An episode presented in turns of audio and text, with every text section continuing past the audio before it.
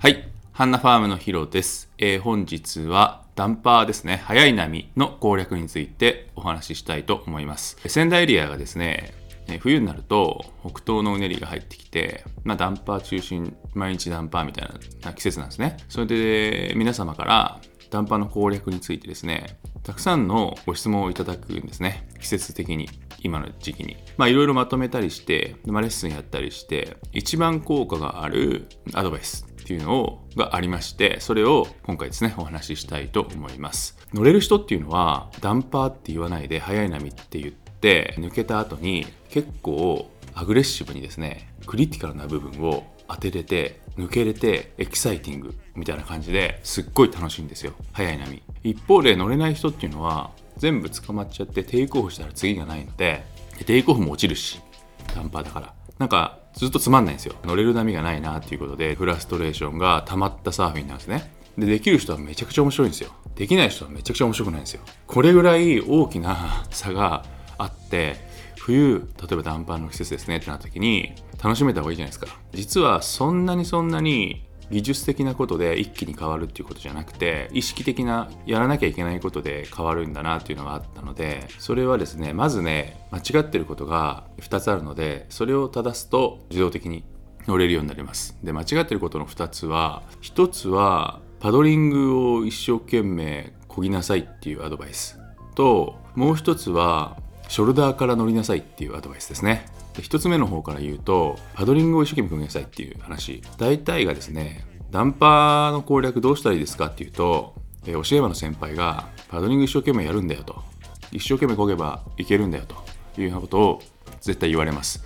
でそれ間違ってないんだけどそれ間違ってるんですね。それを鵜呑みにしてパドリングを一生懸命こげばいいんだと思うとこう波がやってきます。ピークがやってきます。ここを思いっきりこぐとそのまま立てないところっていうかそのままもうもう持ち上がってあと落ちるだけのところに行ってしまうんでパドリングこぎすぎて。そのまま落ちるんですよ。それをひたすらやり続ける。パドリングをすればいいって言って一生懸命こいだら乗れるのかって言ったらそうじゃなかったんですね。でみんな勘違いして落ちまくってます。もう一つがえショルダーから乗りなさいっていうアドバイス。ショルダーから乗りなさいっていうのはピークがこうあってダンパーなんでこの辺がつながっててこの辺の切れてるところを探してこっからテイクオフしなさいっていうんですね。それも間違ってるんです。合ってんだけど。これを鵜呑みにした人はどうするかっていうとここにピークがあります。ここで波増しするんじゃなくてこっちがショルダーで波増ししますよね。ここで波増しするとここからダンパーがふわーって割れてきた時にここで落ちるんです。なんでかちょっと自分にスピードがないからなんですね。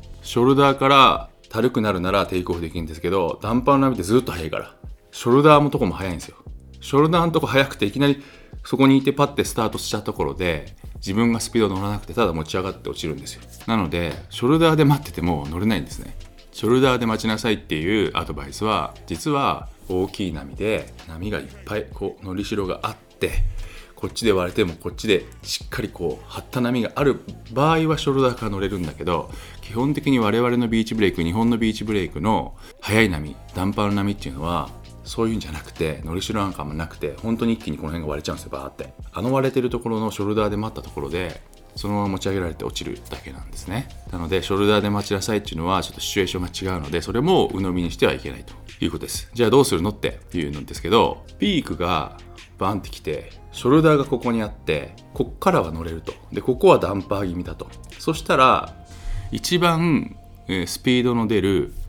ピークを中心に考えてここがピークだなって考えて乗る位置はここなんだけどピークから乗る位置にパドリングして加速していくっていうことです。こっからここに向かってフルパドルでピークから逃げていく感覚斜めに。ピークから逃げていく感覚であの乗るべきショルダーまでパドリングで引っ張るんですよ。そのパドリングのスピードが速ければ速いほど速い波に対応できる人っていうことになります。なのでプロサーファーがここがピークでここがショルダーだったらプロサーファーはこっからフルパドルでここで乗りますよ。ものすごいパドルのスピードあるから。状況判断もうまいから。でも私は多分中級者だからこの辺からこう入ってこう行きますよ。でもこんだけ助走してるんでこう入ってこう行きますね。助走してるんで乗れます。初級者より。初級者の方はこのスピードがないからこの辺から行くしかなくてここで落ちる落ちる落ちる。ここでギリギリこうちょっと行くしかなくてここで持ちます。ここを引っ張れば引っ張るほど速い波にダンパーに乗れます。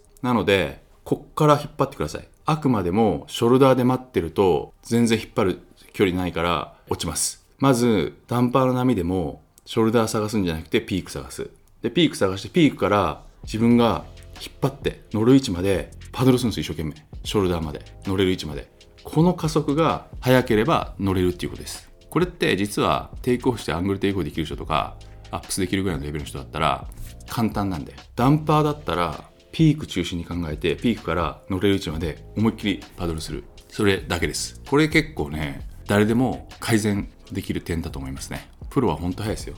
あれそんなとこから乗るのみたいな。このショルダーで待たなきゃって思ってる人ってショルダーで待っててもピークから人いっぱい乗ってくるじゃないですか。だから結局乗れないじゃないですか。プロほど奥から乗ってくるから。それだけ奥からパドルでこっち突っ込んでくるから。だから正しいのはショルダーで待つんじゃなくてピークで待つね。ピークからショルダーに向かってパドルするってことです。これはですね小さい時からサーフィンしてる人とか若い頃から高校生からサーフィンしてる人は当たり前のことだから実はね全然わかんないんですよ。それ言語化できてる人いないです。私はもうずっとダンパーで落ち続けて10年。全くですねダンパー乗れなかったから。これねピークからショルダーに引っ張るっていう